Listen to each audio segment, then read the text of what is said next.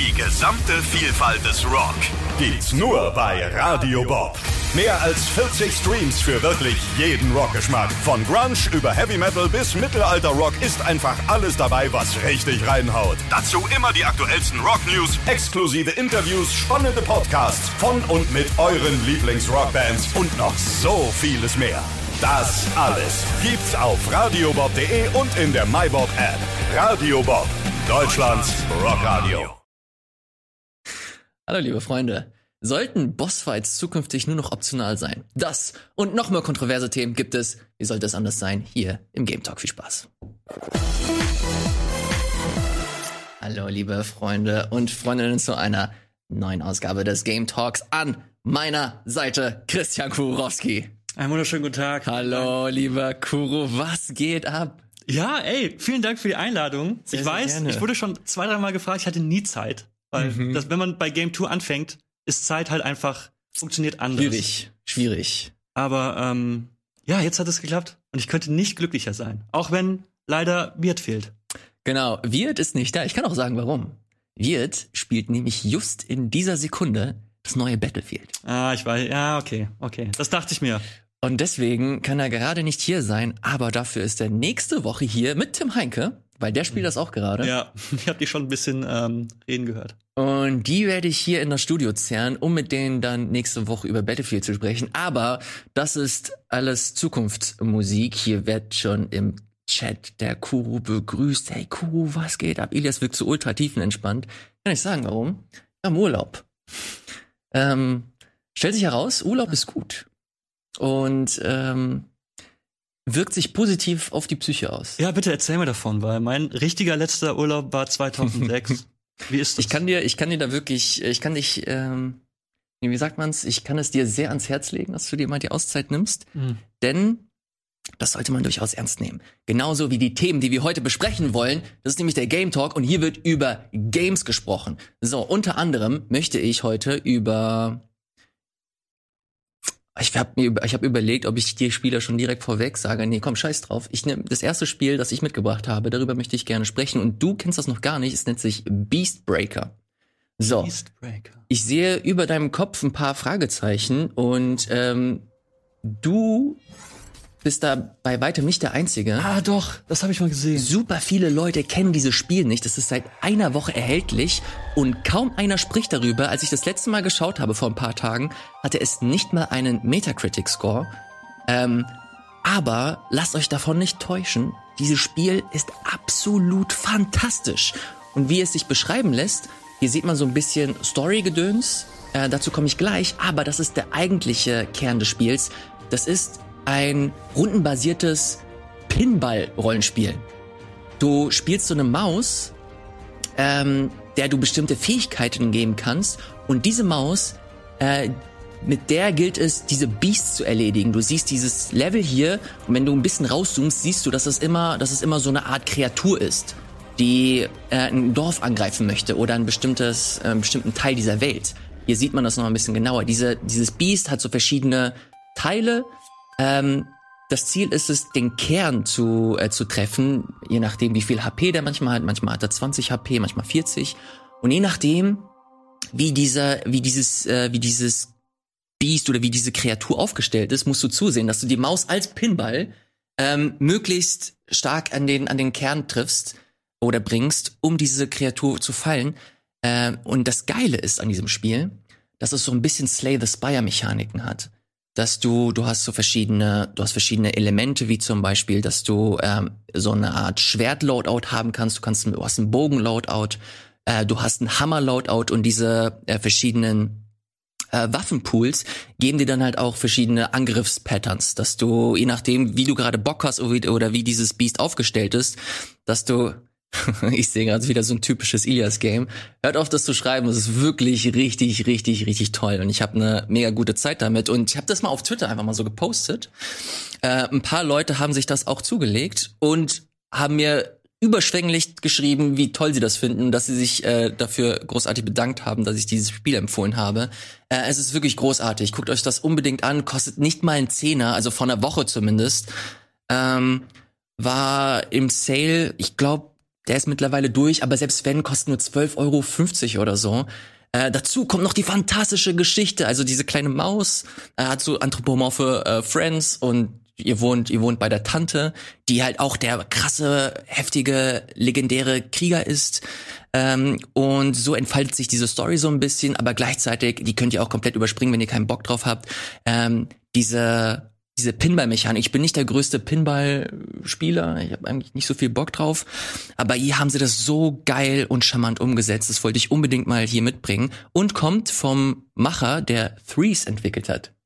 Oh, Threes? ist immer noch mein absolutes Lieblingsspiel, wenn es um äh, Mobile Games geht ja. tatsächlich. Ich finde das Prinzip so unfassbar simpel, aber es hat schon die die ein oder andere Zugfahrt oder den einen anderen die ein oder andere Reise äh, ordentlich verkürzt. Ja, ich habe den Trailer davon auch mal gesehen und ich fand das schon ganz cool, weil das ich habe irgendwie so dieses Gefühl, dass diese Art von Spiel auch so niedere Urinstinkte irgendwie befriedigt, weil du knallst irgendwo gegen sei es jetzt, also sei es jetzt halt klassisches Pinball-Spielmechanik oder halt zum Beispiel so, es gab ja auf dem Mega Drive Sonic Spinball.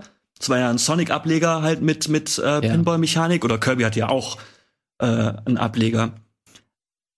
Und das macht irgendwie immer Spaß. Irgendwo gegenknallen, irgendwas geht kaputt und du kriegst dafür Punkte. Ja. Mehr brauche ich nicht. Und genau das ist hier dieser, dieser ähm, Kern, den du gerade beschrieben hast.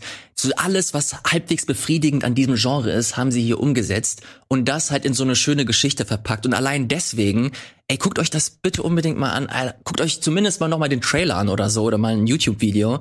Ähm, weil ich es ist super fahrlässig finde, dass das so gut wie niemand irgendwie auf dem Schirm hat und das ist so ein schönes Spiel und die Entwickler haben mittlerweile auf auf äh, auf Twitter haben sie halt so eigene äh, Review Trailer gepostet, weil das keiner reviewt. Dann haben sie halt überall Kommentare zusammengeschnitten und so damit irgendjemand dieses Spiel mal meine Lippe meine Lippen bluten. Das ist die Leidenschaft, die aus dir tröpfelt. Das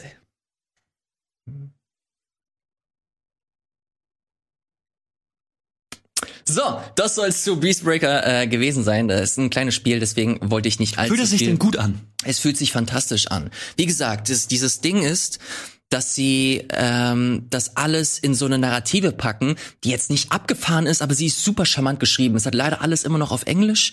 Ähm, hoffe sehr, dass irgendwann so ein deutscher äh, Patch kommt, weil die Charaktere sweet sind und das Wichtigste ist, die nehmen nicht allzu viel Zeit ein. Also man kennt das, dass es ein bisschen über, überschwänglich geschrieben ist und dann tippst du einfach A, A, A und willst einfach weiter. Aber hier ist es nicht so. Die halten sich halt angenehm zurück und halt hinterlassen trotzdem so einen kleinen Stempel und du hast, du hast einfach Bock, dich mehr in diese Welt zu investieren. Und dazu kommt halt diese geile Spielmecha Spielmechanik. Ich habe das nicht so geil beschrieben, aber ey, ist im Grunde rundenbasiertes Pinball. Ey, was, was, was will ich hier noch mehr erzählen? Guckt es euch an, Beastbreaker ist geil. Kuro hat sich auch ein Spiel angeguckt. Das nennt sich Starmancer. Mhm. Ähm, hab da nur ein bisschen reingeschaut. Der Trailer ist geil.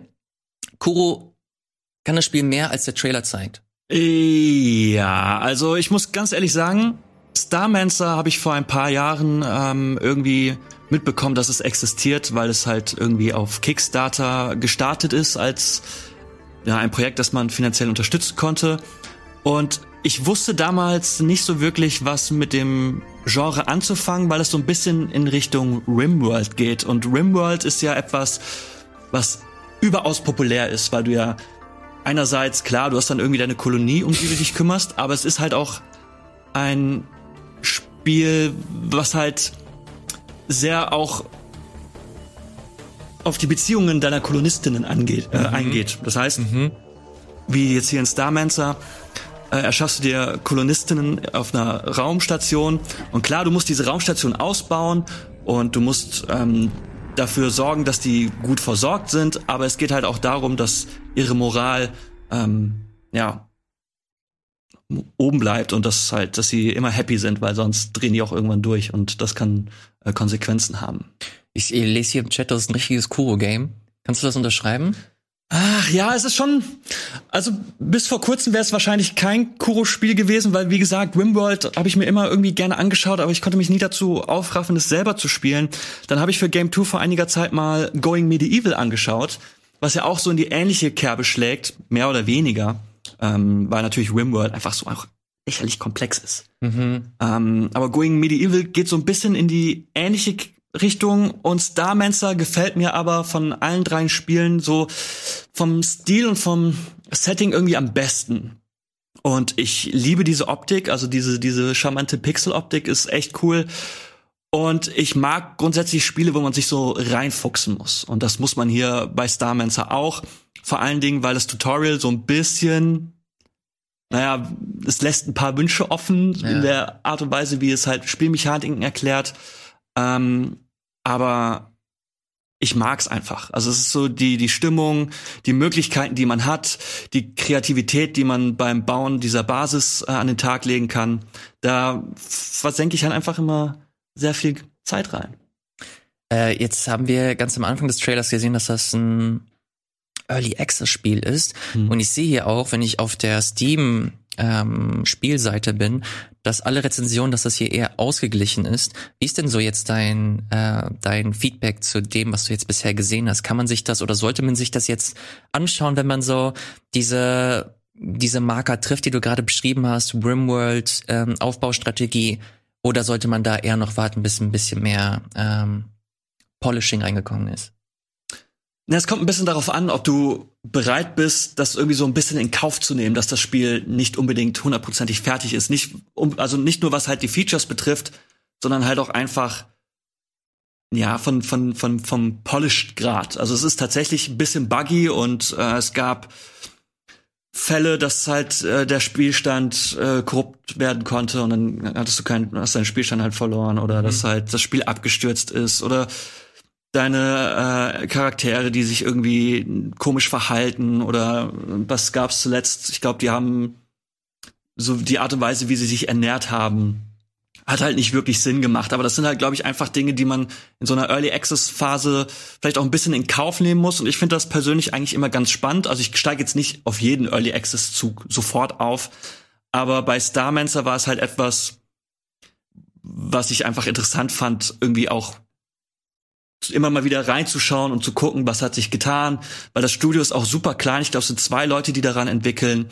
Und ich finde, es hat super viel Potenzial, aber man muss halt so ein bisschen schon, ähm, ja, auf die Zähne rumkauen, dass es halt, dass es halt nicht reibungslos äh, immer laufen wird. Aber ich finde es, äh, ich finde es tatsächlich ganz cool, weil ich mag dieses.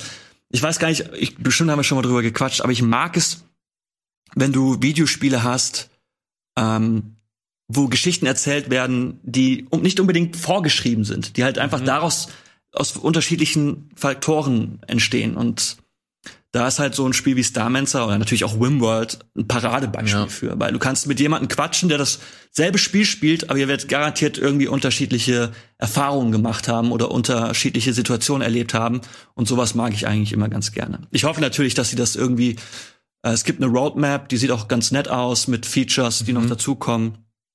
Ähm, aber man muss da auch, ja, eine etwas dickere Haut für haben. Erwähnenswert, wie ich finde, ist, dass der Publisher halt Chucklefish ist. Ja. Und äh, die haben sich eigentlich einen relativ guten Ruf erarbeitet, dass sie äh, ja, Spiele publishen, die einfach cool sind. Jetzt zuletzt Eastward, das wir hier auch letzte Woche besprochen haben. Guckt euch die Folge gerne nochmal an. Oder bestes Beispiel ist Stardew Valley. Mhm. Kommt auch von denen. Und jetzt eben Starmancer, die haben sich mehr so auf diese Nische konzentriert, mehr so ein bisschen Pixel Art ein bisschen kleinere Spiele, dafür aber umso polierter und deswegen gehe ich davon aus, dass dieses Spiel auch dahin kommen wird. Ähm, aber äh, für euch als Vorwarnung ist halt ein Early Access Spiel und dementsprechend nicht ganz so poliert. Äh, geht davon aus, dass das nicht ganz rund laufen wird. Aber ich muss auch fairerweise sagen, ich als jemand, der jetzt Aufbaustrategie jetzt nicht so wirklich ähm, äh, ganz oben auf seine Prio-Liste hat. Es sieht halt echt schick aus. Also die haben echt ein, ein Auge für für den für den Style, also zumindest ja. was Pixelart betrifft. Und das Geile ist, du klonst dir ja quasi deine Kolonisten und Kolonistinnen mhm. und ähm, die kommen dann raus und dann passiert und die haben auch alle unterschiedliche Stärken und Schwächen und Charaktereigenschaften und wie es halt in so Spielen mal ist, dann geht halt mal einer drauf. Aber du kannst den hier wieder klonen. und das kannst du halt beliebig oft machen aber irgendwann kann mit denen auch irgendwie was passieren und dann drehen die halt einfach durch. Und das ist halt einfach eine Mechanik, die finde ich irgendwie ziemlich witzig und ja, es ist irgendwie witzig, es ist ist natürlich, es sieht witzig aus und äh, der Stil ist schön und es ist Sci-Fi, aber es hat auch irgendwie so ein bisschen so eine beklemmende äh, Atmosphäre einfach dadurch, mhm. dass halt auch deine Leute dann einfach abdrehen. Im Chat wird gerade gefragt, wie das Spiel hier nochmal heißt, nennt sich Starmancer. Wir können nochmal ganz kurz auf die Steam-Seite gehen. Da äh, könnt ihr euch das direkt ziehen. 16,80 Euro kostet das Ganze. Wie gesagt, Early Access hier ganz fett damit ihr Bescheid wisst. Und wenn ihr ganz fuchsig seid, dann könnt ihr hier oben schon das nächste Thema sehen. Das nennt sich Industries of Titan und das sieht ganz stark wieder mal nach einem Kuro-Thema aus. Kuro, was hast du uns da mitgebracht? Ach ja, Industry of Titan ist äh, ein City-Builder von Brace Yourself Games. Brace Yourself Games kennt man vielleicht, wenn man ähm, ja, äh, Crypt of the Necrodancer gespielt hat oder Cadence of Hyrule, das war ja so ein bisschen das Legend of Zelda Spin-off. Ja. Und das ist ein City Builder. Ich finde auch wieder das Art Design richtig, richtig geil mit dieser Voxel-Optik. Es hat so einen ziemlichen Cyberpunk-Charme, weil es spielt, glaube ich, auch ein paar tausend Jahre in der Zukunft. Und es ist ein City Builder, der nicht nur darauf ausgelegt ist, dass du dir deine eigene Kolonie oder Stadt baust, sondern du kannst halt auch in die Gebäude reingehen und in den Gebäuden ähm, ja Objekte oder Gegenstände bauen. Und der Soundtrack ist richtig, richtig fett und es hat halt einfach, ich finde diese also A mag ich das Spiel einfach optisch sehr, sehr gerne. Und wenn du dann so, mich, mich kriegt man schon, wenn, wenn du einfach so ein paar Stunden in deine eigene ja, Basisstation, Kolonie, was auch immer das ist, äh, reinsteckst und es sieht halt einfach geil aus. Aber du hast halt auch tatsächlich einfach vielfältige Möglichkeiten, dich äh, ja baumäßig auszutoben. Und das Spiel hat so einen geilen Soundtrack. Ist natürlich auch, wie an dieser Stelle, ähm, Early Access. Mhm. Gab es, ich glaube, ist vor einem Jahr im Epic Game Store gelauncht, jetzt vor kurzem dann ähm, auf Steam. Und es macht mir einfach richtig viel Spaß. Also es ist klassische City-Builder. Ich mag so Spiele wie City Skylines, habe ich auch sehr, sehr gerne gespielt. Ja. Ähm, und das schlägt halt in eine ähnliche Kerbe, nur halt mit einem, finde ich, auch wenn man natürlich sagen kann, ja, Cyberpunk-mäßig ist natürlich jetzt so ein bisschen ausgelutscht, aber ich finde das immer noch sehr, sehr cool anzusehen. Und es hat auch irgendwie eine nette Atmosphäre, weil du startest halt auf Titan, das ist ja der Saturnmond oder der größte Saturnmond und da war schon mal eine Zivilisation, deswegen siehst du da auch überall Ruinen. Aber dieser Saturnmond gehört irgendwie so einer Mega-Corporation und die sagen so, ey, hier, wir geben dir ihr äh, Bereich, bau, mhm. tot dich mal aus, aber pass halt auf. Ähm, und ja, du kannst halt mit verschiedenen Personen quatschen, die so deine Ansprechpartner sind, dass du jemand halt für der sich um ja die Müllverarbeitung kümmert oder eine Frau, die sich halt um ja um die Stromversorgung kümmert und die geben die die reden mit dir, das ist auch alles vertont und das ist irgendwie Geil. alles ganz nett gemacht. Und wenn du mal nicht weiter weißt, weil das Spiel ist auch, da muss man sich auch ein bisschen ähm, reinfuchsen, aber du kannst sie halt immer anquatschen und sagen die so, ja, kümmere dich doch mal vielleicht darum. Und das finde ich halt etwas, was äh, ja, was mir auf jeden Fall geholfen hat. Ich find's äh, ganz interessant, was äh, Swa Eye Darkness schreibt. Zuerst fand ich die Grafik lame, die Effekte sind aber mega. Und das äh, finde ich auch ganz witzig. Es erinnert mich so ein bisschen an Resogun. Erinnerst du dich auf der mhm. Playstation? Das sieht auch eigentlich auf den ersten Blick gar nicht mal so interessant aus, aber die ganzen Grafik oder die ganzen Partikel, wie sie dann alle abgehen, das hat mich so ein bisschen daran erinnert. Äh, Tam schreibt, Beastbreaker gekauft, danke Game Talk. Finde ich sehr gut. Wir bekommen übrigens kein Geld dafür. Ähm, aber Qualität darf durchaus mal hier erwähnt werden. Und vorhin hat jemand geschrieben, ist ja nur Epic Games ähm, uninteressant. Nein, gibt's auch für die Switch. So. Und jetzt ähm, könnt ihr euch das da nochmal angucken. Äh, so, das nennt sich Industries of Titan Kuro. Ich wollte dir ein äh, Aufbaustrategiespiel zeigen, das ich cool finde. Okay. Das aber noch nicht erschienen ist, das kennst du aber wahrscheinlich. Und das habe ich hier schon mal ganz kurz mitgebracht. Äh, das nennt sich wir können ganz kurz mal hier auf meine Steam-Seite gehen. Terra oh, ja. Nil. Ich spiele die Demo immer noch. Ja, ich spiele die auch noch. ich finde das richtig, richtig geil. Was, was, was passiert denn da? Also man muss im Grunde die, das Grün äh, wieder erstrahlen lassen oder zum Blühen bringen. Ihr spielt quasi auf einem, auf einem toten Planeten oder die Erde ist halt komplett down und ihr, eure Aufgabe ist es, wieder das Leben ähm, zum ja, zum Leben zu bringen, dass das bestimmte, dass das Grün wieder kommt. Ihr müsst zusehen, dass Wasser wieder durch die durch das Land fließt. Mit dem Wasser kommen neue Möglichkeiten, wie zum Beispiel äh, Flora und Fauna. Ihr müsst sehen, wenn ihr viel Flora habt, dass ihr die wieder abbrennt, dass neues, äh, das neues äh, gute, das neue gute Erde kommt, um damit man wieder neue interessante Dinge anbauen kann. Also ich finde dieses Spielprinzip ist so geil und das Beste ist, weißt du, wer das Studio ist, was die vorher gemacht haben? Broforce. Ja, stimmt, ja, ja. Ich erinnere mich. Es ist halt geil, das ist irgendwie ein neues Genre. Es ist ja kein, keine Aufbau, Simulation ja, ist halt eher so ja. eine Abbausimulation. Ja, im Grunde, Weil, im Grunde schon. Wenn du baust natürlich all diese Geräte, um halt die Natur wieder zum Blühen zu bringen, aber dann baust du ja auch alles wieder ab ja. und haust ab und hast dann einfach die Natur. Und dann kommt halt irgendwann ähm, das Anno oder das äh, SimCity und baut dann wieder eine Stadt hin und dann ist alles wieder für die Katz. Ist von Devolver Digital äh, gepublished oder wird von Devolver gepublished. Haben sie, glaube ich, dieses Jahr oder let nee, dieses Jahr auf der E3 haben sie es gezeigt wenn ich mich nicht irre. Auf jeden Fall ist das ein richtig schönes äh, Spiel, das da, glaube ich, auf uns zukommt. Die, die Demo könnt ihr hier auch nochmal sehen, wenn wir auf der Steam-Seite uns ähm, kurz befinden. Die könnt ihr euch einfach runterladen. Die war bei mir am Anfang ein bisschen buggy. Ich konnte irgendwann konnte ich die Mission nicht mehr weitermachen, obwohl ich alle Voraussetzungen erfüllt habe. Aber das scheint sich laut den Foren, wo ich mich mittlerweile auch so ein bisschen rumtreibe, ähm, erledigt äh, haben. Von daher guckt euch das gerne mal an, wenn euch dieses Genre an sich interessiert.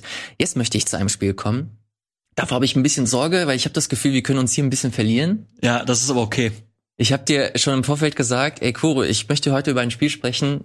Das hat mich, das hat mich so komplett. Also ich wusste, dass das cool wird, weil ich die Demo gespielt habe. Ich habe das hier auch kurz mal im Game Talk äh, gezeigt, aber dass mich das so flasht, hätte ich jetzt nicht gedacht. Du hast hier die Maske mitgebracht, weil du hast das bei ähm, Game 2 kurz besprochen. Ja. Und zwar geht es um Sable. Sable ist ein Open World, kein Action, sondern Open World Adventure. Ja. Äh, das, oh, die Musik, äh. Ja, ist von Japanese Breakfast. Und im Grunde, meine Lieblingsbeschreibung bisher, die ich gelesen habe, war, die schönsten und entspannendsten Parts aus Breath of the Wild ja. in diesem Spiel. Das ist exakt wirklich so und das ist ja, das merkt man ja auch, dass man, dass die Inspiration ähm, so ein bisschen vom Breath of the Wild kam, weil du natürlich auch überall hochklettern kannst. Ja.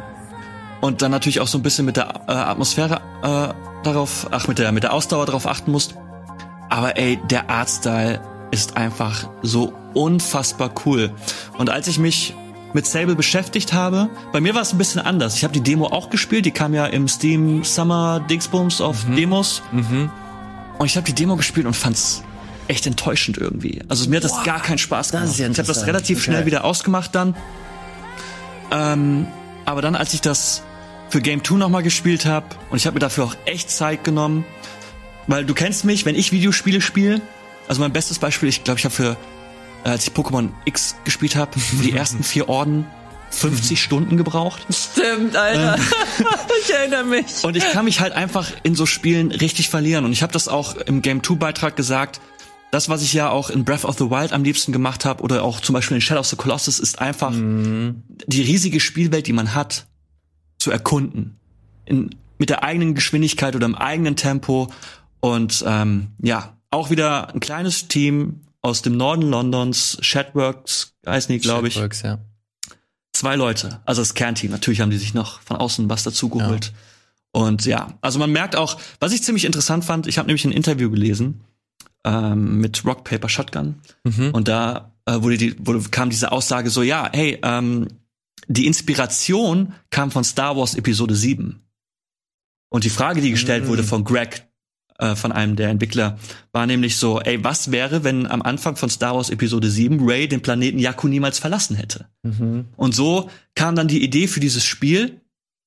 Und ich finde das irgendwie unfassbar geil. Und man merkt das auch, dass dass das von Star Wars kommt, weil du halt auch überall diese riesigen abgestürzten ja. Raumschiffe hast. Und das ist dann halt so, ja, du suchst nach Scrap Metal, so wie es halt Ray am Anfang auch gemacht hat. Und ja, es ist ein Ganz fantastisches Spiel. Aber es ist auch ein Spiel, das, also darauf muss man auch Bock haben. Genau, da möchte ich gleich äh, zu zu sprechen kommen. Die Inspirationen sind relativ klar. Also natürlich hast du da hast du da Star Wars drin, du hast auch viel viel Ghibli drin. Ähm, aber trotzdem, was ich am beeindruckendsten finde, Regie, wir können gerne das nochmal äh, laufen lassen, weil die Bilder einfach so geil sind. Ähm, was ich am beeindruckendsten finde, ist, dass das Spiel halt wie gesagt ohne Action auskommt. Also du hast kein Kampfsystem oder so.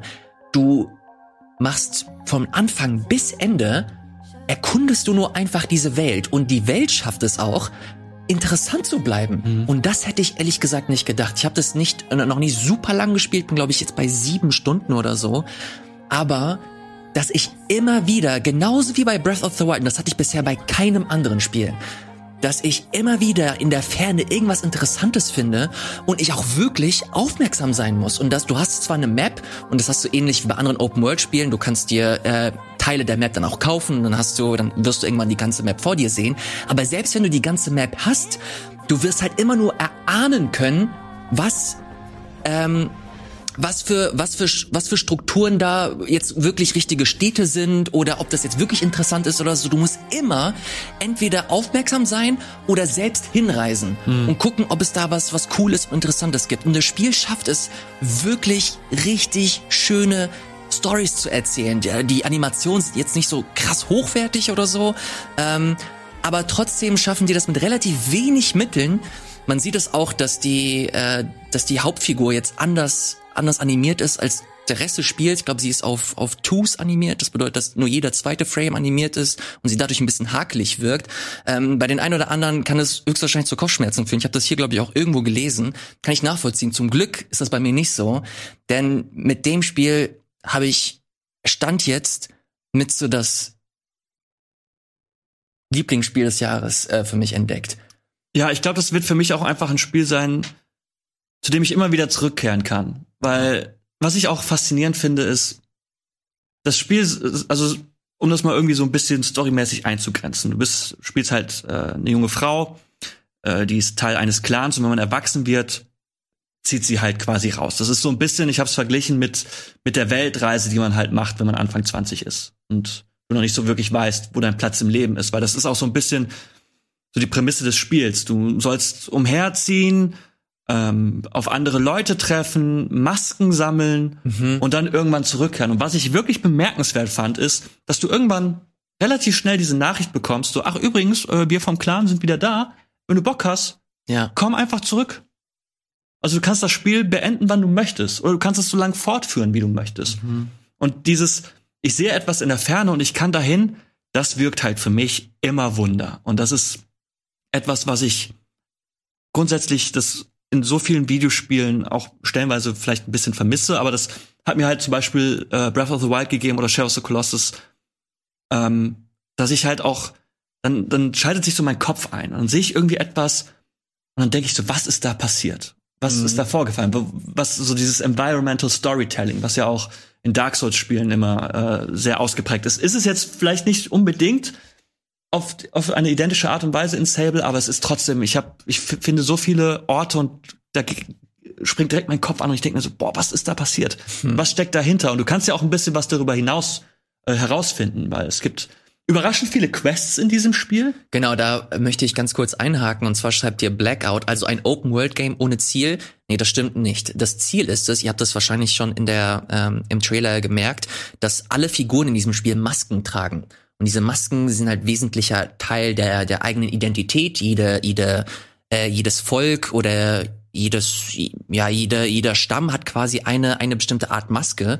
Und das Ziel ist es, dass du deine eigene Identität findest. Das hast du vorhin ganz kurz angesprochen. Und die, das machst du, indem du halt verschiedene Quests äh, annimmst. Wenn du die Quests erledigt hast, bekommst du von deinen Questgebern bekommst du so Marken. Und wenn du drei äh, Marken der gleichen Art bekommen hast, bekommst du halt auch die Maske dieser jeweiligen Kultur oder des Stammes. Und das Ziel ist es halt, Masken zu sammeln ähm, und dich dann am Ende, für eine zu entscheiden und dadurch auch so ein bisschen deine Identität festzulegen. Und diese Art von Coming of Age, ich finde, ich finde, das ist ein sehr, sehr schöner Twist und äh, mag ich super gerne. Aber da ähm, wollte ich noch mal ganz kurz einhaken, weil es so, weil es so wirkt wie Death Stranding, dass du einfach rumläufst und du hast irgendwie, du weißt auch irgendwie nicht so warum. Hier ist es viel, viel fokussierter und man weiß ganz genau, was so Phase ist und warum du dich auf diese Reise begibst. Mhm. Das wollte ich noch mal äh, ganz kurz erwähnen. Aber dazu noch äh, muss ich leider auch sagen, dass es bei mir nicht immer so hundertprozentig geil gelaufen ist. Äh, du hast es vorhin erwähnt, das ist ein relativ kleines Studio und ein sehr, sehr, sehr ambitioniertes Projekt, wie ich finde, mit dieser riesigen Open World. Und dadurch habe ich äh, sehr, sehr viele Bugs gesehen bei mir. Es lief stellenweise auch nicht so gut, wobei ich auch sagen muss, dass mein PC jetzt auch nicht der krasseste ist. Aber zum Teil läuft es mit 60 Frames und dann läuft es mal mit, mit 15 gefühlt. Ähm, auf der Konsole ist das, glaube ich, viel, viel entspannter. Du hast einen etwas stärkeren PC. Du hast es, glaube ich, auch auf dem PC mhm. gespielt. Wie lief's bei dir?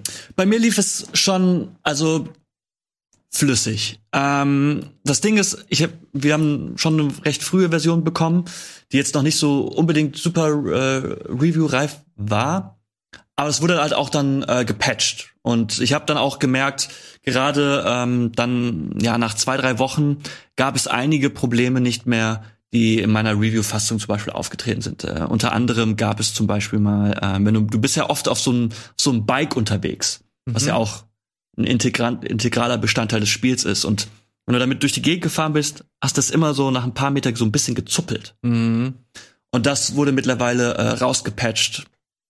Ich finde, das steuert sich immer noch so auf dem Bike so ein bisschen sehr wackelig. Mhm. Ähm, aber ja, es ist auch ein bisschen buggy, aber ich glaube, dass da auch noch ordentlich dran geschraubt wird und ähm, ehrlich gesagt hat mich das auch gar nicht wirklich davon abgehalten, das Spiel weiterzuspielen. Alter Kuro, ich hab so Bock nach Hause zu gehen und dieses Spiel zu spielen.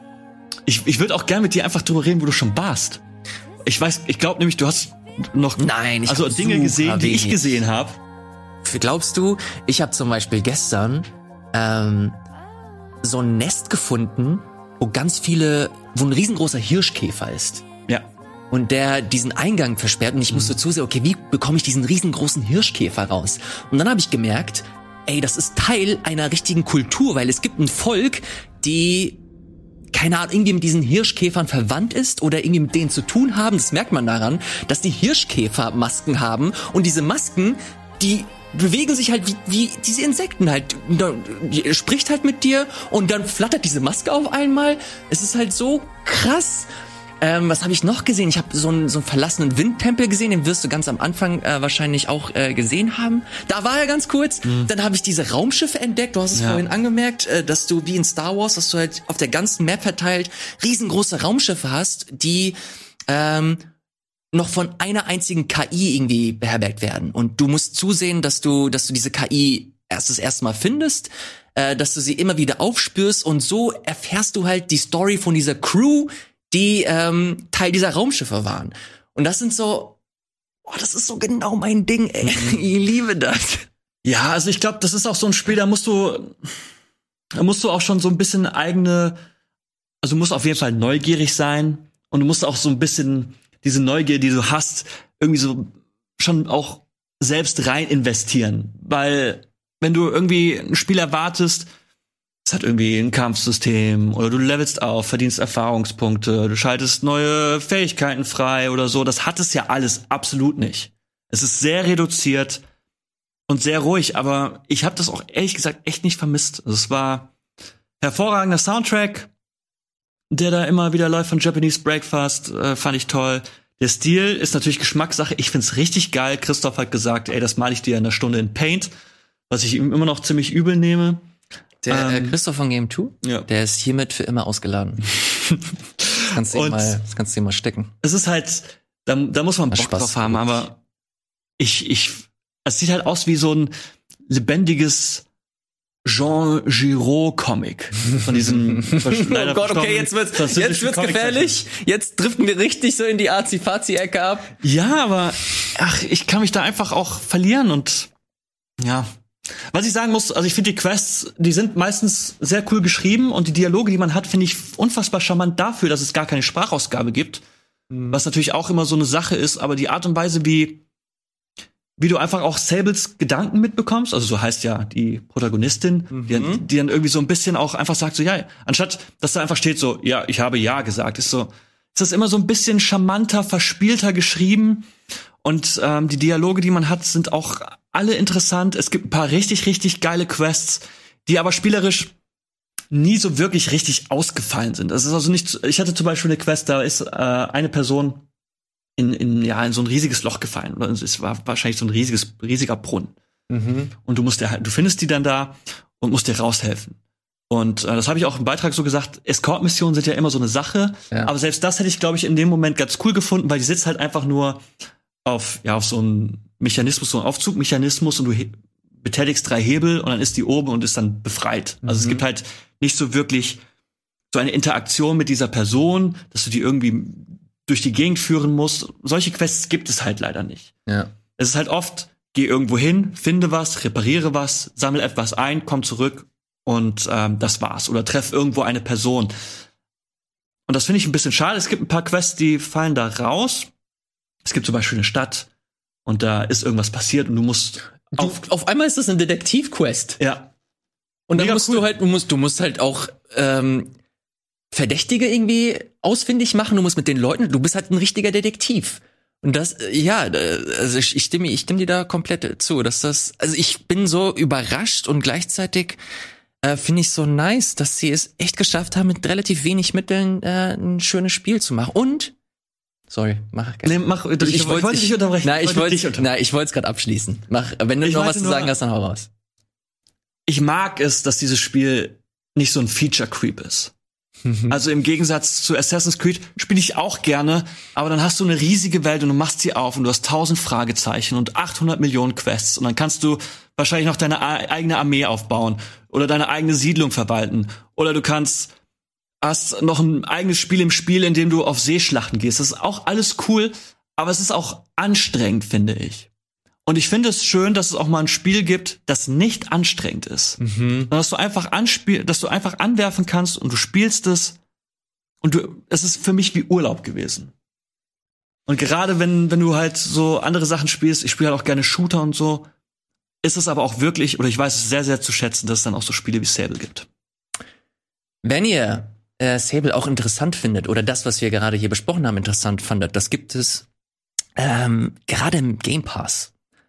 Also Leute, die Game Pass haben, können sofort das Spiel äh, sich anschauen. Gibt es für die Xbox und natürlich auch für den PC, find, äh, unter anderem für Steam. Äh, sie haben immer davon gesprochen, dass es erstmal plattformexklusiv ist. Deshalb gehe ich fest davon aus, dass dieses Spiel früher oder später auch für die äh, für die PlayStation erscheinen wird, wenn nicht sogar für die Switch.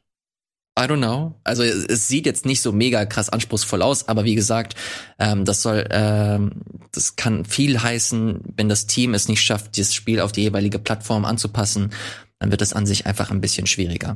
So, genug Kunst. Kommen wir zu richtig schönem Mainstream-Shooter-Shit.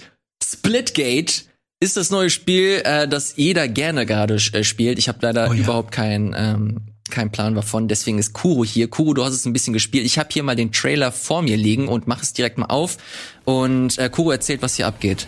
Ey, das erste Mal, als ich von Splitgate gehört habe, war als dann irgendwie die Beta rauskam. Also Spiel gibt's ja schon ein paar Jahre, aber dann kam noch mal eine Beta für die Konsolenversion und es war auf einmal so populär, dass sie das Spiel verschoben haben, weil es keine nicht ausreichend Server gab. Und es ist halt einfach ein klassischer Multiplayer-Shooter die einen sagen, das erinnert sehr an Halo oder Tribes oder äh, Unreal Tournament.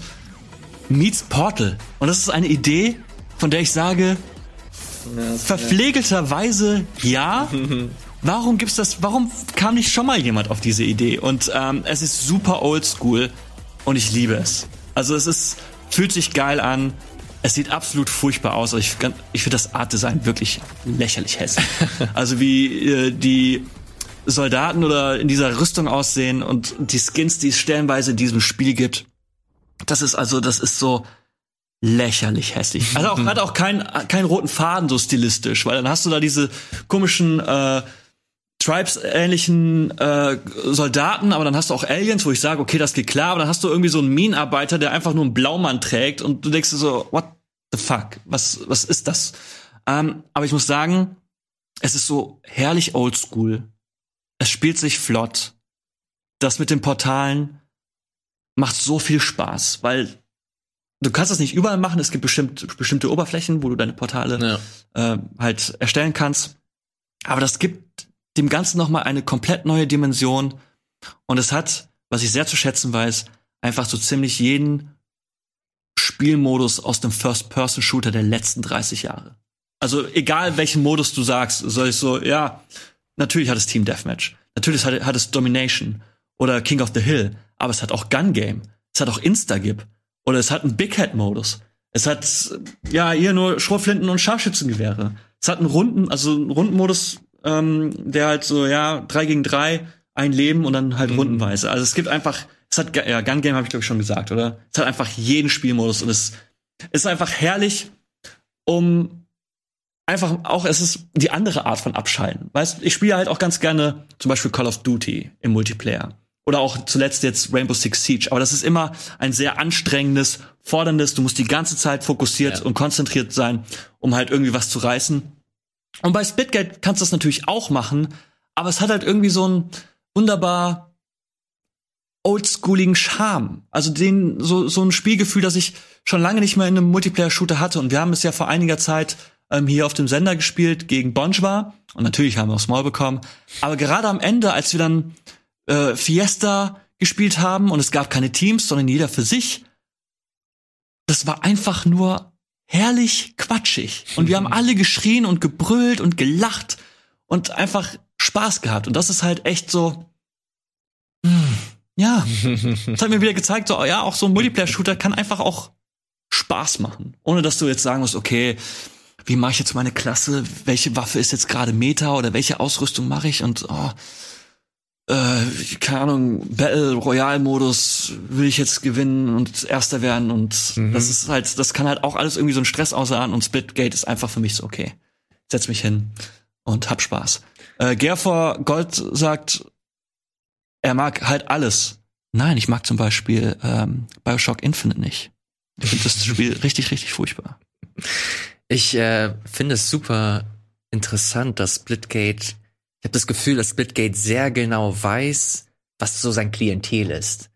Und wen es da genau, wen es genau ansprechen möchte. Die sind da sehr, äh, sehr sicher, was so ihr, äh, was so ihre kompletten Modi betrifft. Und dass sie diesen einen Twist halt drin haben, dass sie einfach so, so, so das, das einfachste über, sie haben Portal genommen und das halt mit diesen äh, alten Arcade-Shootern, in Anführungsstrichen, also Arcade-Multiplayer-Shootern äh, vermischt. Er ist schon abgefahren und dass das halt auch so erfolgreich ist, also es ist jetzt ist jetzt nichts Neues oder so. Also ich habe das jetzt nur hier mit reingenommen, weil wir das äh, noch nicht hier im Sender äh, auf dem Sender besprochen haben, also zumindest hier in der Sendung. Und äh, wird mir auch ständig davon erzählt, dass er das äh, zockt. Deswegen ist auch kostenlos, Alter, sehe ich gerade. Ähm, ja, finde ich spannend.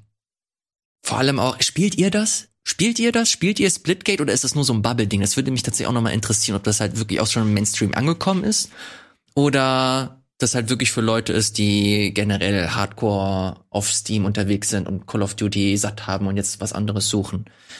Deswegen äh, schreibt das sehr gerne entweder im Chat oder, wenn ihr es als VOD schaut, gerne in die Kommentare. Kuro, ich habe ein letztes Spiel hier. Mhm. War gar nicht geplant, aber ich habe dich jetzt hier und ich, ich nutze diese Möglichkeit einfach. Ich scheiß jetzt drauf. Komm, ich möchte über No Man's Sky sprechen. Ja, lass uns über No Man's Sky reden. Du bist der Einzige, der so reagiert, wenn ich das hier mitbringe. Voll du gut, bist der ey. Einzige. Immer wenn ich No Man's Sky hier mitbringe, kassiere ich schräge Blicke und Kuro feiert das. Nächstes Mal sagst du Bescheid, dann komme ich rum und dann gibt's äh, Tracht heiße Ohren. Geil. Es geht nämlich um No Man's Sky Frontiers. Das ist der neue, ähm, das neue Update, das vor ein paar Wochen erschienen ist. Ist vor meinem Urlaub erschienen, deswegen hat, äh, konnte ich noch nicht äh, ausführlich reingucken. Kuro, du konntest, glaube ich, ein bisschen zumindest reinschauen. Oder? Ja, ich hoffe es. Also es ist, es ist, es ist einfach immer noch komplett crazy. Und es ist eine Aussage, die, die ist so ausgeleiert mittlerweile. Aber was über die Jahre einfach in No Man's Sky alles reingesteckt wurde. Und es ist abgefahren, denn jetzt gibt es halt, naja, Dörfer und du kannst da hingehen und sagen so, ey, übrigens, ich bin jetzt hier euer äh, Chef und dann verwaltest du dieses Dorf und kannst es irgendwie ja, dich darum kümmern. Leute sagen dann auch manchmal so, ja, hey, ich habe hier ein Problem, kannst du mir dabei helfen? Und es ist einfach komplett abgefahren. Also es ist ja nicht nur das, also es ist ja auch die Art und Weise, wie ähm, Basenbau wurde überarbeitet. Du mhm. hast ja mhm. zum Beispiel da äh, neue Assets gesehen, wenn du das Spiel anwirfst.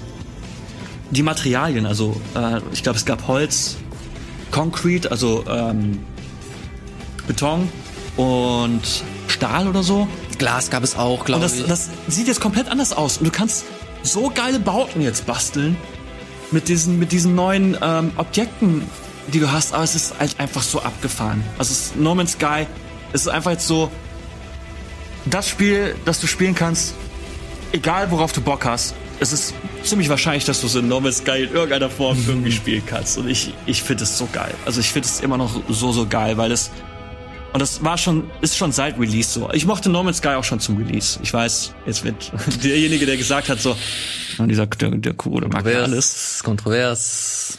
Ja, aber natürlich, müssen wir jetzt nicht drüber diskutieren, also dass da halt irgendwie so, ähm, Sachen im Spiel fehlten, die halt vorher irgendwie angepriesen wurden, die jetzt mittlerweile aber auch im Spiel sind. Es gibt ja mittlerweile diese riesigen Würmer.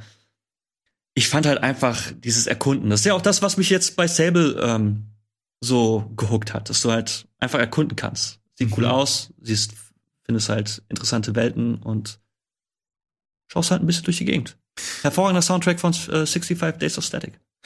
Da möchte ich ganz kurz äh, dran anknüpfen dass diese ganze No Man's Sky Geschichte, wir erinnern uns dran, oh, wann war das denn? 2016 ist es erschienen? Irgendwie so, ne? Irgendwie so. Ähm, da waren die Entwickler auf der, auf der E3-Bühne von PlayStation und haben da ganz groß erzählt.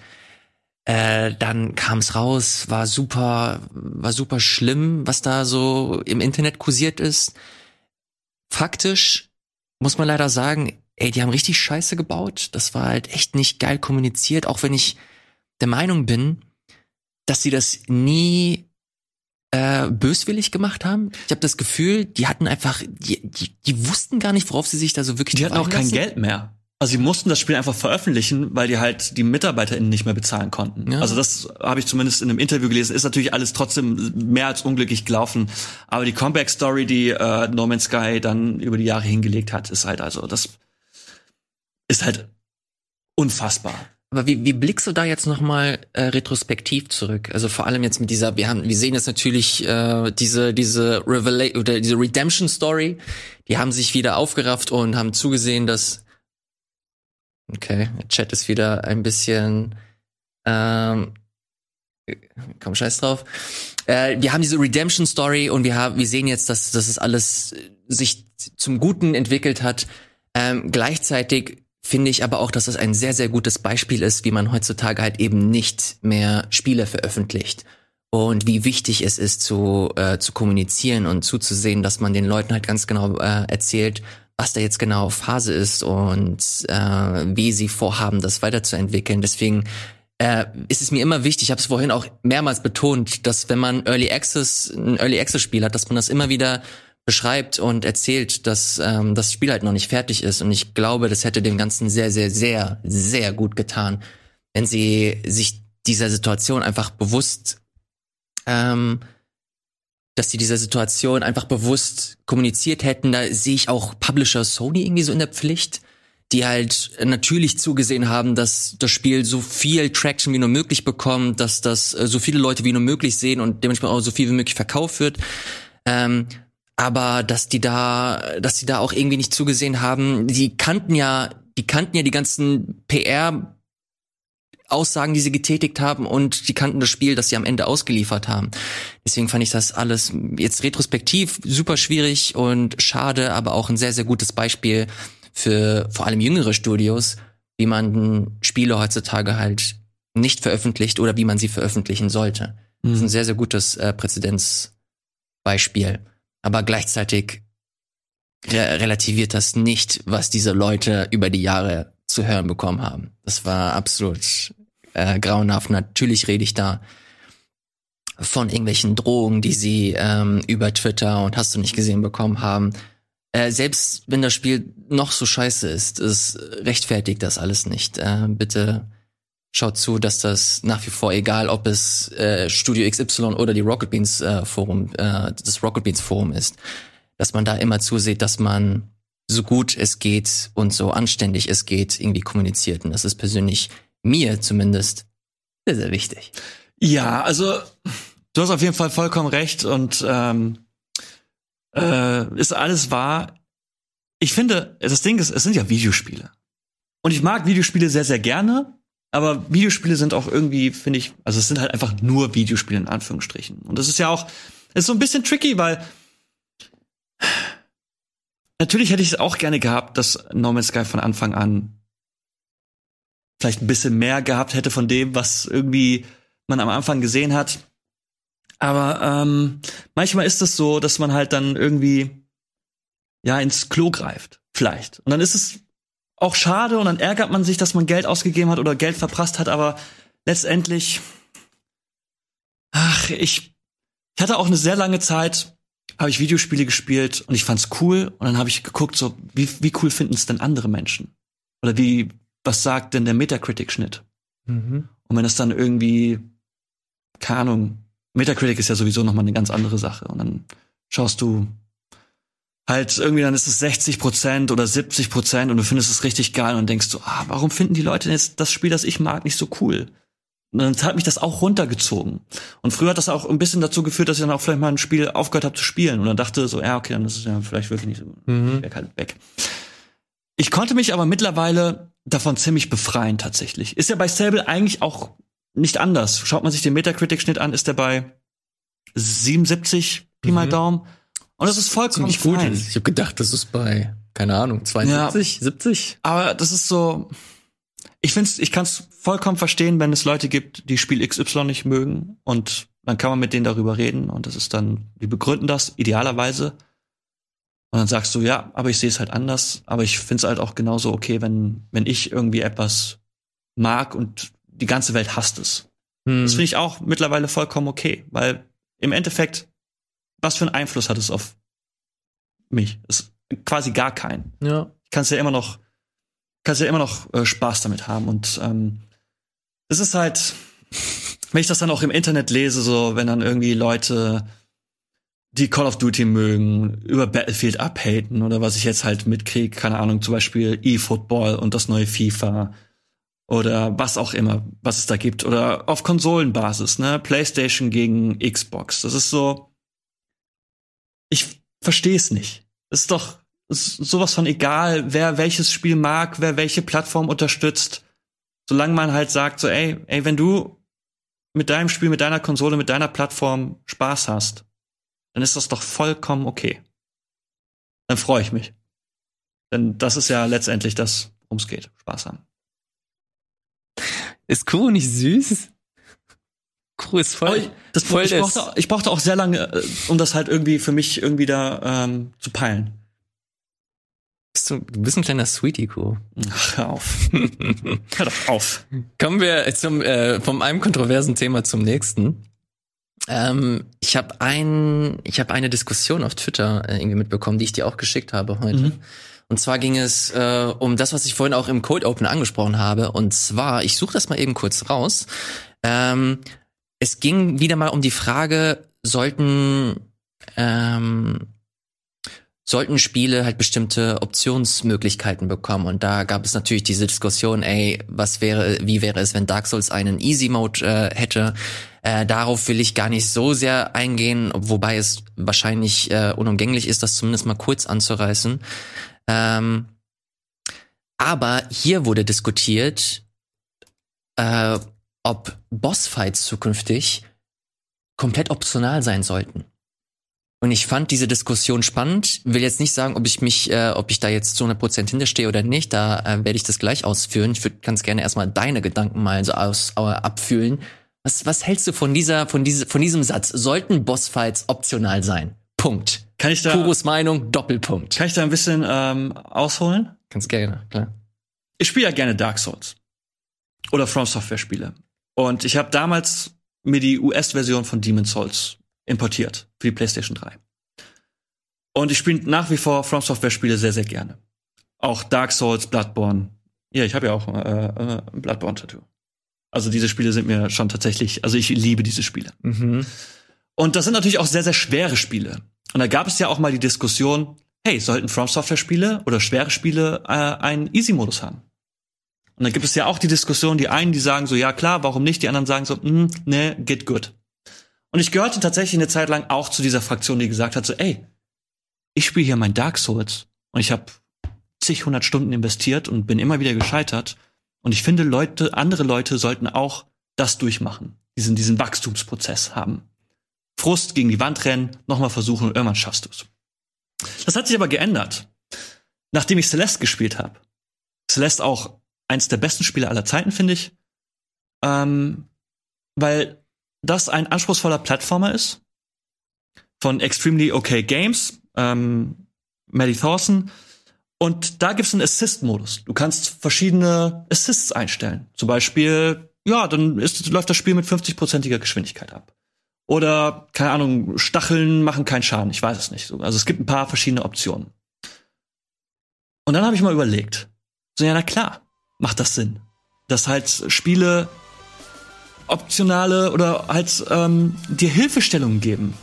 Weil dann einfach jeder oder jede Person ein Spiel in ihrer Gänze einfach erfahren kann. Und ich finde, bei Bosskämpfen, wenn es, wenn ich sagen kann, so, ey, ich möchte diesen Bosskampf machen, oder ich muss nichts dafür tun, dass dieser Bosskampf verschwindet, sondern ich einfach ganz normal spielen kann und dieser Bosskampf ist da, dann ist das doch vollkommen okay. Mir nimmt doch niemand was weg. Aber wenn du die Möglichkeit hast, zu sagen, so, ey, es gibt einen Bosskampf, der ist super schwer. Ich komme da einfach nicht weiter, aber ich mag dieses Spiel so sehr und ich würde gerne wissen, was darüber hinaus passiert. Dann gib mir doch einfach irgendwie eine Option, den zu skippen. Mhm. Das ist doch vollkommen okay. Also ich habe da absolut keine Probleme mehr mit. Ich habe diesen äh, Tweet mal rausgesucht von äh, Derek Yu ist das. Das ist der Chefentwickler von Spelunky. Und äh, Spelunky kennt der ein oder andere wahrscheinlich auch äh, ist ein Spiel, das auch dafür bekannt ist, dass es jetzt ziemlich, äh, ziemlich happig ist. Also da wirst du jetzt nicht einfach durchsprinten durch dieses Spiel. Und er hat hier auch nochmal erwähnt, dass dieses, äh, dass dieses Thema halt super schwierig für ihn ist, weil er zwar natürlich äh, auf der Seite ist äh, oder der Meinung ist, dass man Spiele möglichst zugänglich machen sollte, aber gleichzeitig ähm, ist es auch wichtig zu schauen, wie man das, äh, wie man das designt, weil Design an sich auch schon Option ist. Ähm, er greift es hier natürlich auch noch mal ein bisschen tiefgreifender auf. Liest euch diesen Tweet oder diesen Thread äh, sehr, sehr gerne mal durch. Äh, man merkt aber auch gleichzeitig, also er, man merkt, was für ein Purist er ist, äh, wie wichtig es, äh, äh, es ihm ist, dass Spiele so designt sind, dass sie äh, das natürlich alles wahrnehmen, aber gleichzeitig in ihrem Kern sich selbst auch treu bleiben. Äh, er ist da super zwiegespalten und ich habe, äh, ich fand diesen Thread ganz cool, weil die Antworten auch echt interessant sind. Da gibt es Leute, die widersprechen ihm und die äh, sind seiner Meinung. Äh, ich fand es, äh, fand es insgesamt einfach sehr erfrischend konstruktiv. Ähm, Finde es aber persönlich auch interessant, weil ich mich dabei ertappe, wie ich natürlich auch immer der Meinung bin, Accessibility, Zugänglichkeit, Inklusion hat oberste Priorität. Aber wie kann man es schaffen, Spiele so zu designen oder zu entwickeln, dass man nicht einfach nur auf den Button drückt, sondern zusieht, dass man vielleicht spielerisch ähm, das zugänglich macht. Und da kommt mir als erstes Hades in den Sinn. Hast du das mal gespielt? Ja, ich liebe Hades. Hades hat einen super interessanten ähm, Easy Mode. Ich will es nicht Easy Mode nennen. Ich fand's super geil, dass sie es God Mode genannt haben, weil es komplett so mit dieser Erwartung spielt. Ähm, in, Im God Mode von Hades ist es so, dass du nicht unverwundbar bist, sondern wenn du stirbst, hast du, glaube ich, zwei Prozent im nächsten Run zwei Prozent mehr Leben.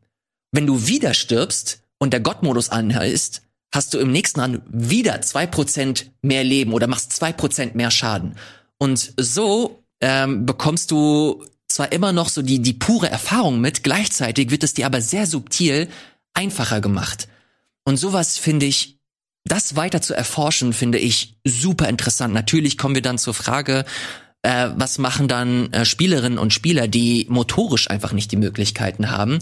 Dann kommen wir wieder zum Thema Celeste, weil das Studio das auch super smart gelöst hat. Und zwar hast du, ähm, das hast du ja auch vorhin erwähnt, äh, super viele Optionen in dem Spiel. Du kannst das Spiel verlangsamen, du kannst dich unverwundbar machen. Vorher, bevor du diese Option aber auslösen kannst, kommt eine fette Tafel, äh, eine Texttafel, in der steht, ey Leute, ähm, diese Option haben wir euch zur Verfügung gestellt, weil wir der Meinung sind, dass jeder oder jede dieses Spiel ähm, so spielen sollte, wie er oder sie gerade Bock hat. Gleichzeitig wollen wir aber auch dick unterstreichen, dass das nicht unserer Vision entspricht. Also wenn ihr diese Option anmacht, dann ähm, verfälscht ihr so ein bisschen diese, diese Vision oder diese Spielerfahrung, die wir für euch kreieren wollten. Gleichzeitig, wenn ihr es machen wollt, here it is, go for it. Und so diese Mischung aus, wir geben euch die Option und gleichzeitig zusehen, dass man spielerisch und designmäßig ähm, das so etabliert und einsetzt, dass man ähm, möglichst vielen Leuten die Möglichkeit gibt, diese Spiele zu genießen, finde ich super spannend und interessant. Und deswegen finde ich es auch so gut, dass jetzt so jemand wie Derek Hugh, den ich super schätze, er hat ein fantastisches Buch geschrieben übrigens über die Entwicklung von Spelunky, wo er seine Designphilosophie nochmal in aller Ausführlichkeit beschrieben hat. So ein geiler Typ, ähm, kann ich jedem empfehlen. Deswegen finde ich es auch so geil, dass er halt ganz offen damit umgeht und sagt, ey, ich, natürlich ist Zugänglichkeit so ein hohes, super wichtiges Gut, aber dass er so offen ist und sagt, ey, aber, es ist aber zwiegespalten. Ich bin, ich bin halt Designer und ich möchte Spiele so designen, wie ich es gerne möchte. Ähm, das, das ist auch super wichtig. Und das sollte auf jeden Fall auch immer oberste Prämisse sein. Aber ich habe trotz, ich bin trotzdem der Ansicht, dass du ja trotzdem dann Hilfestellungen anbieten kannst. Ob das jetzt, wie konkret in dem Fall dann halt die Tatsache ist, dass du einen Bosskampf skippst, ist natürlich ziemlich drastisch. Vielleicht gibt es aber auch irgendwann, das habe ich auch im Chat gerade gelesen, so ey, da machst du nicht den Bosskampf, sondern irgendwie ein Puzzle stattdessen. Das kann ja auch zum Spiel passen. Ich finde halt einfach nur, ich bin, glaube ich, na, ich, ich sag's so. Ich glaube, wenn du das Spiel magst und du hast am Anfang vielleicht nicht die, den Skill oder so, aber du willst das Spiel mal zu Ende spielen, dann mach es so, wie du möchtest. Dann mach es im Easy-Modus. Mhm. Sei unbesiegbar. Von mir aus. Skip einen Boss. Aber wenn du das Spiel dann irgendwann wirklich magst, dann hörst du vielleicht auch nicht einfach auf. Dann ist es nicht so, zum Beispiel, keine Ahnung, bei Hades sagst du, spielst du einmal durch und dann sagst du, ja, okay, ich bin jetzt hier fertig. Mhm. Du spielst es ja weiter. Dass du dann sagst, auch vielleicht dann auf den Geschmack kommst und sagst, ja, aber jetzt mache ich, versuche ich noch mal den Bosskampf. Ich bin jetzt stärker geworden. Ich versuch's noch mal. Oder ich mache einen neuen Durchlauf. Oder jetzt bei einem Plattformer mache ich die Unverwundbarkeit mal aus. Und machst dir dadurch dann Schritt für Schritt deinen, deinen eigenen oder erhebst, erhöhst den Schwierigkeitsgrad. Dann ist das doch auch vollkommen okay. Also auch halt so diese, diese Diskussion darüber, sollte Dark Souls einen Easy-Modus haben. Ja, warum nicht? Dann kommt vielleicht auch irgendjemand mal an dem ersten Boss vorbei, der halt mhm. halt sonst einfach eine unüberwindbare Hürde ist. Ja. Und dann siehst du mehr von dem Spiel und anstatt das einfach wegzulegen und zu verkaufen oder nie wieder anzufassen, er, erlebst du mehr von dem Spiel, findest Gefallen daran und ja, dann kommt auch irgendwann das Know-how und dann bist du auch garantiert dafür gewachsen, das so zu spielen, wie die Entwickler das in irgendeiner Form äh, vorgesehen haben. Mhm. Bin ich felsenfest davon überzeugt. Also ich, dass du dann irgendwie ein Spiel cool findest und dann sagst du, ja, mhm. jetzt krempel ich die Arme hoch. Ja, bin ich, äh, bin ich bei dir. Ich habe vor, boah, es ist jetzt mittlerweile Jahre her, krass äh, fürs ZDF habe ich halt eine Sendung äh, produziert, also mit Rocket Beans natürlich. Äh, da ging es halt auch um Inklusion. Und da habe ich mit Melly gesprochen, die ich äh, heute noch äh, kenne und mit der ich äh, regelmäßig, äh, unregelmäßig, aber ab und zu mal schreibe. Ähm, die halt mir auch in in aller Ausführlichkeit mal gezeigt und beschrieben hat, wie es ist für sie halt zu, zu spielen. Sie ist halt jemand, die motorisch nicht so einfach Videospiele spielen kann. Kann ich euch äh, empfehlen, guckt mal in der ZDF-Mediathek vorbei und guckt euch diese äh, Folge an. Und da, und das fand ich so geil, dass sehr viele von der Rocket Beans Community mir damals auch geschrieben haben und meinten, ähm, krass, das habe ich so noch nicht gesehen. Ähm, ich verstehe das jetzt besser. Und das war für mich das Beste, was mir passieren konnte, äh, weil ich sehr, sehr große äh, Sorge hatte vor diesem Thema. Das habe ich heute noch. Äh, ich, ich, lese den Chat und der Chat ist nicht immer geil, muss ich ganz ehrlich sagen. Ähm, aber gleichzeitig finde ich schön, dass man und wichtig, dass man diese Themen hier immer mal wieder mitbringt und bespricht und guckt, wie man dieses Problem lösen kann. Und am Ende ist es ein Problem wenn ein Spiel wie Dark Souls oder lass es Elden Ring sein, das jetzt äh, bald erscheinen wird, nicht von jedem gespielt werden kann. Und das ist einfach super. Ich find's tragisch und schade und ähm, das Medium kann einfach mittlerweile so viel mehr. Mhm. Ähm, das Gute ist, und das ist auch in dem Beitrag zu sehen, dass dieses ganze Thema halt endlich angekommen ist. Dass super viele Studios, ähm, angefangen bei Ubisoft bis hin zu Sony, dass sie endlich mit, äh, äh, mit Leuten zusammenarbeiten, die behindert sind und die äh, diesen wichtigen Input geben können. Und dieser Input wird in den Spielen auch äh, übertragen. Das siehst du bei The Last of Us Part 2, das so absurd, so absurd viele Optionen hat und keiner hat darüber gesprochen. Mhm. Du kannst das Spiel so spielen, als ob du so der krasseste Terminator überhaupt bist. Und es ist scheißegal, ob du jetzt äh, motorisch 100% gesund bist oder nicht.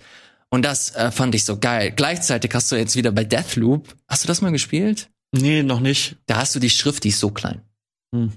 Und ohne, ohne halt ansatzweise irgendwas zu skalieren. Kann ich kurz, weil ich das jetzt im Chat ein paar Mal gesehen habe, so From Software darf kein Easy Mode zulassen, bitte. Mhm. ich sehe da absolut kein Problem, denn du musst den Easy Mode nicht spielen. Das ist, und da, damit hört die Diskussion an dieser Stelle auf, weil du wirst am Anfang gefragt oder du hast eine Option und verschiedene Einstellungsmöglichkeiten. Und weil es auch im Chat stand, so, es nimmt halt irgendwie so das Besondere von diesem Genre weg. Ja, aber das Besondere ist, dass vielleicht Personen, die diese Spiele vorher nicht erleben konnten, halt erleben können. Und das ist, das ist, und da, da ist halt einfach Punkt. Ich verstehe nicht, dass man halt, dass das dieses Gatekeeping, dass man sagt so, ja, nee, diese Spiele müssen schwer sein. Sie können ja auch schwer sein. Für dich und für mich können sie von mir aus super schwer sein. Ich spiel, spiele auch grundsätzlich am liebsten auf dem höchsten Schwierigkeitsgrad und beißt mir richtig die Zähne aus. Auch direkt ganz am Anfang, von mir aus. Auf jeden Fall. Aber ich finde, es kann doch einfach eine Einstellung sein, eine Option für andere, die dann einfach, die nicht in der Lage sind oder einfach trotzdem dieses Spiel von vorne bis hinten durchspielen wollen und auch einfach erleben wollen, dass die dazu in der Lage sind. Und es kann ja auch einfach sein, so, ey, du startest das Spiel und dann hast du, ja, spielst im Normal und dann ist der normale Schwierigkeitsgrad als schwer. Und der leichte Schwierigkeitsgrad heißt normal. Dann spielst du es halt auf schwer. Dann kannst du noch auf die Schulter klopfen, kann man sagen so, jo, ich habe ein schweres Spiel gespielt, ist doch alles cool. Aber ich, ich sehe das Problem nicht, wenn man einfach mehr Optionen für mehr Leute anbietet, mhm. wie auch immer sie aussehen. Gleichzeitig finde ich schade, wenn man es so dabei belassen würde, wenn man jetzt einfach nur sagen würde, okay, wir, bau, äh, wir hauen jetzt einen, äh, Easy Mode rein, ich mag dieses Easy Mode, weil es ist kein Easy Mode, es ist einfach mehr Optionen rein und that's it. Ich fände halt geil, wenn man wirklich versucht, so dass das alles aus einer Designperspektive halt noch mehr zu äh, zu erforschen und zu zu zu entwickeln. Ähm, Hades fand ich geil, Celeste ist ein gutes Beispiel. Das sind so schöne Fundamente, ähm, auf denen man aufbauen kann und gucken kann, wie man zukünftig Spiele allein aus Designsicht noch noch zugänglicher machen kann. Mhm. Ganz kurz, Lukas schreibt, Schwierigkeitsgrad ist Game Design. Was willst du erleben, wenn der Schwierigkeitsgrad ausgeklammert wird? In Dark Souls die Welt. Die Lore, die Charaktere, die Quests. das äh, Loot. Äh, Charakterbuilding. Zum Beispiel. Und das hast du auch alles, wenn, wenn der Boss dich nicht mit einem Schlag komplett tötet. Und ich habe Dark Souls 2 gespielt. Ich habe mich komplett verskillt. Ich war in einem DLC mit diesem Schneegebiet, wo diese äh, Schmusekatzen vom König auftauchen. Ich saß an diesem Boss ein Jahr. Immer mal wieder. Ich habe es irgendwann geschafft, aber ich habe auch sehr viel Geld für Controller ausgegeben. Und das muss ja auch nicht sein. Also ich finde, ähm, ja, also klar, kannst du es nicht. Es ist dann, vielleicht ist dann auch dann die andere Seite gefordert, ähm, Möglichkeiten zu finden, die mehr, die weiter darüber hinausgehen als so, ja, du bist halt unbesiegbar. Aber selbst das fände ich in dem Fall einfach gar nicht schlimm. Also wenn du halt einfach punktuell sagen kannst, so, ey, hier bei diesem Boss komme ich einfach nicht weiter. Aber ich mag dieses Spiel, ich würde es gerne weiterspielen und ich sitze jetzt einfach seit einem Jahr an diesem Bossgegner und ich schaffe ihn nicht. Ja, dann gib mir doch, dann, dann ist das doch nicht schlecht, wenn, wenn man einfach sagen kann, so, ja, ach übrigens, hier ist, äh, ich kann mir diese Waffe schmieden und die tötet alles mit einem Schlag. Dann bin ich endlich bei diesem verdammten Boss fertig und kann einfach weitermachen. ich traue mich das gar nicht zu fragen, aber was ist denn eure Meinung? Schreibt's äh, uns natürlich wie immer in die ähm, hier Kommentare. Und äh, bleibt äh, super wichtig, bleibt halt entspannt und nett zueinander, weil der Chat ist hier hitzig und, und diskutiert sehr viel, aber ich find's ich find's gut, dass man dass man darüber spricht und das äh, immer wieder so in das äh, in das Zentrum des Diskurses holt, weil und am Ende sind wir uns da glaube ich einig, egal was für eine was für eine Haltung man hat, so Zugänglichkeit ist einfach, sorry, aber es ist halt einfach das Wichtigste. Es ist wichtig, dass dieses Medium nicht irgendwie abge, abgeriegelt wird und nur ein paar Leute Dark Souls genießen können oder keine Ahnung, lass es Kena sein. Habe ich ein paar Kollegen hier, die mir erzählt haben, dass sie die Bosse auf leicht gespielt haben, weil es denen zu anstrengend war. Und keiner, keiner hat auch nur, keiner hat nur ansatzweise schief geguckt, weil, sure, warum nicht?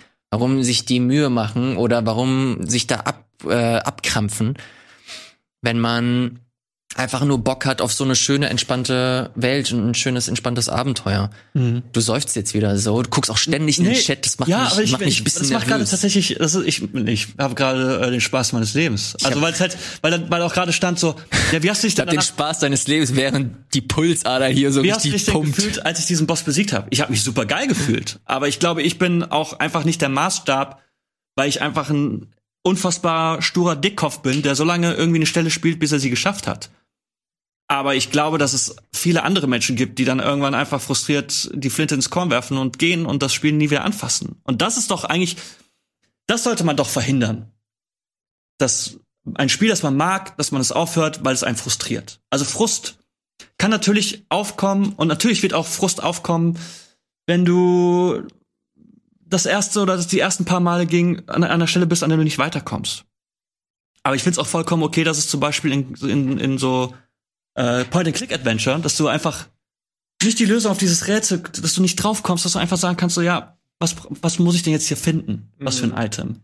Das ist doch auch vollkommen okay. Ja. Erinnerst du dich, wie das Resident Evil 4 gemacht hat damals? Du hast, äh, keine Ahnung, lass es, lass es zehn Zombies gewesen sein, die dich halt irgendwann überrannt haben, wenn du das nicht hinbekommen hast. Hat dir das Spiel nix gesagt, sondern hat einfach vier Zombies abgezogen. Und dann wurden es nur noch sechs. Mhm. Und dann bist du, hast du sie halt besiegt, bist durchgekommen und konntest ganz normal weitermachen. Sowas finde ich richtig geil. Und ich hoffe und wünsche mir, dass das viel, viel häufiger gemacht wird. Ähm, einfach, um den Leuten zu zeigen, ey, es ist nicht das Wichtigste, äh, der heftigste Motherfucker zu sein, sondern einfach eine gute Zeit zu haben. Ja, das ist es nämlich. Wenn du, weil auch gerade im Chat stand, ja, aber dann nimmst du dir die Herausforderung. Aber wer sagt dir denn, dass wenn du dir das ein bisschen gerechter machst, dass das nicht immer noch herausfordernd ist. Also es ist halt, du skalierst dir das ein bisschen. Und ich bin auch felsenfest davon überzeugt, dass Leute das nicht, natürlich wird es Leute geben, die das dann krass ausnutzen, aber es wird auch Leute geben, die sagen so, ja, ich möchte es einfach ein bisschen machbarer haben. Und stell mir das dann ein bisschen, ist natürlich alles sehr viel konjunktiv.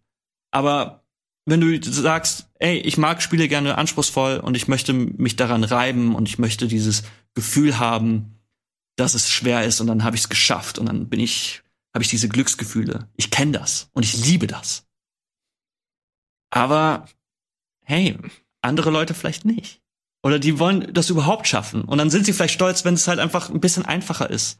Ich glaube, dass ein Großteil der Menschen das halt einfach, dass sie nicht sagen so, ah oh ja, spielst Dark Souls, ähm, mach ich jetzt die Option an, ich bin unbesiegbar, ähm, jede, jedes Schwertschlag tötet, ähm, ja, finde ich geil, los geht's, macht mir Spaß. Ich glaube nicht, dass ein Großteil der Spielerinnen und Spieler so vorgehen würde. Mhm. Aber ich glaube, dass wenn man vor einer Wand steht, die, un, die irgendwie unüberwindbar scheint, dass man sagt, dass es vollkommen fair ist, wenn man dann sagt so, ach übrigens, da ist eine Tür, die ist offen, kannst einfach einfach durchgehen. Mhm. Und dann hast du diesen Roadblock geschafft und kannst dann einfach. und wenn du das nicht, wenn du das nicht möchtest, dann musst du es nicht machen. Zom Zombie an Bord schreibt, einfach Bosse direkt abschaffen. Scheiß drauf. Davon redet ja niemand. Also es ist ja, natürlich kann man auch Bosse abschaffen. Ich meine, Dark Souls 2 hatte 40 Bosse. Davon hätte man auch die Hälfte abschaffen können. Aber das ist ein anderes Thema. Junge, Junge, spannendes Thema. Ähm, find's cool, dass wir es äh, besprochen haben. Hab ein bisschen Sorge, was jetzt auf uns zukommt. Die Welle. Aber scheiß drauf. Ich find's ja auch okay, wenn man anderer Meinung ist. Aber ich find's auch okay, wenn man sagt so, ey, dann ist das halt so. Und das ist mhm. vollkommen okay. Und wenn es Menschen gibt, die sagen, ey, ich will meine Spiele schwer, dann ja, ich gehöre dazu. Aber ich finde auch, dass man sagt so, ey, machen wir Spiele für andere fair. Ja. Damit sie auch Spaß haben können. Und dann ist es halt einfach fertig. Und dann halt, haben wir alle Spaß. Und können darüber reden, wie toll Videospiele sind und wie schön es ist, dass man Videospiele spielen kann. Einfach Mario spielen, Kuro. Ja, ich spiele sehr gerne Mario. Shinsoku schreibt, sollten jemanden in der Runde mitreden lassen, der es anders sieht. Vielleicht äh, wäre interessanter für ein Spezial. Bin ich absolut deiner Meinung. Ähm, wäre auf jeden Fall eine sehr interessante Diskussionsrunde und nehme ich einfach mal so mit. Weil ein Diskus, eine Diskussion mit verschiedenen Perspektiven, wenn sie konstruktiv geführt wird, keiner kann verlieren. Glaube ich zumindest. Und ich glaube, dass das jetzt auch das Schlusswort ist. Ja, ich habe euch alle lieb. Cool, jetzt komm mal ein bisschen Menscheln muss es. Komm mal ein bisschen runter. Menscheln Jetzt atme mal tief durch, Ah, okay? ey, mir hat das super viel Spaß gemacht. du hast ständig so in den Chat. Ich habe gedacht, du willst gleich in den Chat reinspringen. Nee, nee, ich, ich lese das halt nur. Ich finde das ja auch interessant. Ich lese den Chat sehr, sehr gerne. auch wenn wir unterschiedlich, manchmal unterschiedlicher Meinung sind. Aber das ist ja auch okay. Alles klar. Was auch okay ist, das seid ihr. Vielen, vielen Dank, dass ihr dabei wart und zugeschaut habt. Äh, gebt dem VOD, wenn ihr das live guckt, geht auf YouTube und guckt mal das VOD und, und supportet uns da an dieser Stelle und gebt uns einen Daumen nach oben. Und wie gesagt, ganz wichtig, schreibt gerne in die Kommentare, was so eure Meinung dazu ist. Bleibt, wie gesagt, fair, konstruktiv und nett. Ganz wichtig, sonst kommen die Moderatoren und schmeißen euch raus. So. Hier von mir ein Herz. Geht's ein Herz. Danke, Cool. Jetzt geht's weiter mit Bundesliga. Macht's gut und bis zum nächsten Mal. Ciao. Ciao.